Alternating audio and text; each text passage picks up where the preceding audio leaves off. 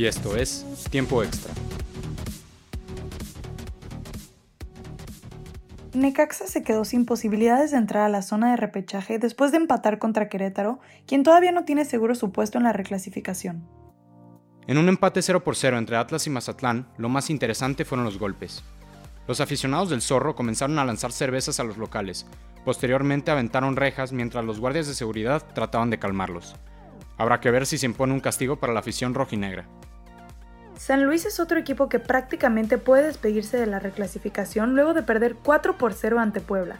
El Atlético tendrá que pagar la multa de 120 millones de pesos tras quedar último en la porcentual. Chivas ganó contra Tijuana luego de 5 jornadas sin conocer la victoria. La esperanza para el Club Deportivo Guadalajara aún no muere, pues tienen un partido pendiente y solo están a un punto de Pumas, que es el último lugar del repechaje.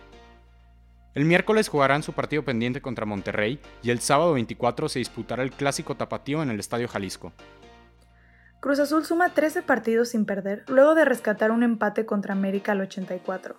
Ambos clubes firmaron su puesto de clasificación directa para la liguilla. Puma se complicó la existencia tras empatar con Tigres. Se ve complicado conseguir un puesto de reclasificación para los universitarios. Santos ganó ante Toluca acercándose a la clasificación directa. Se encuentra empatado con Monterrey, quien tiene un partido menos y ocupa el último puesto de liguilla. El sábado será día de clásicos. Además del tapatío se jugará el regio.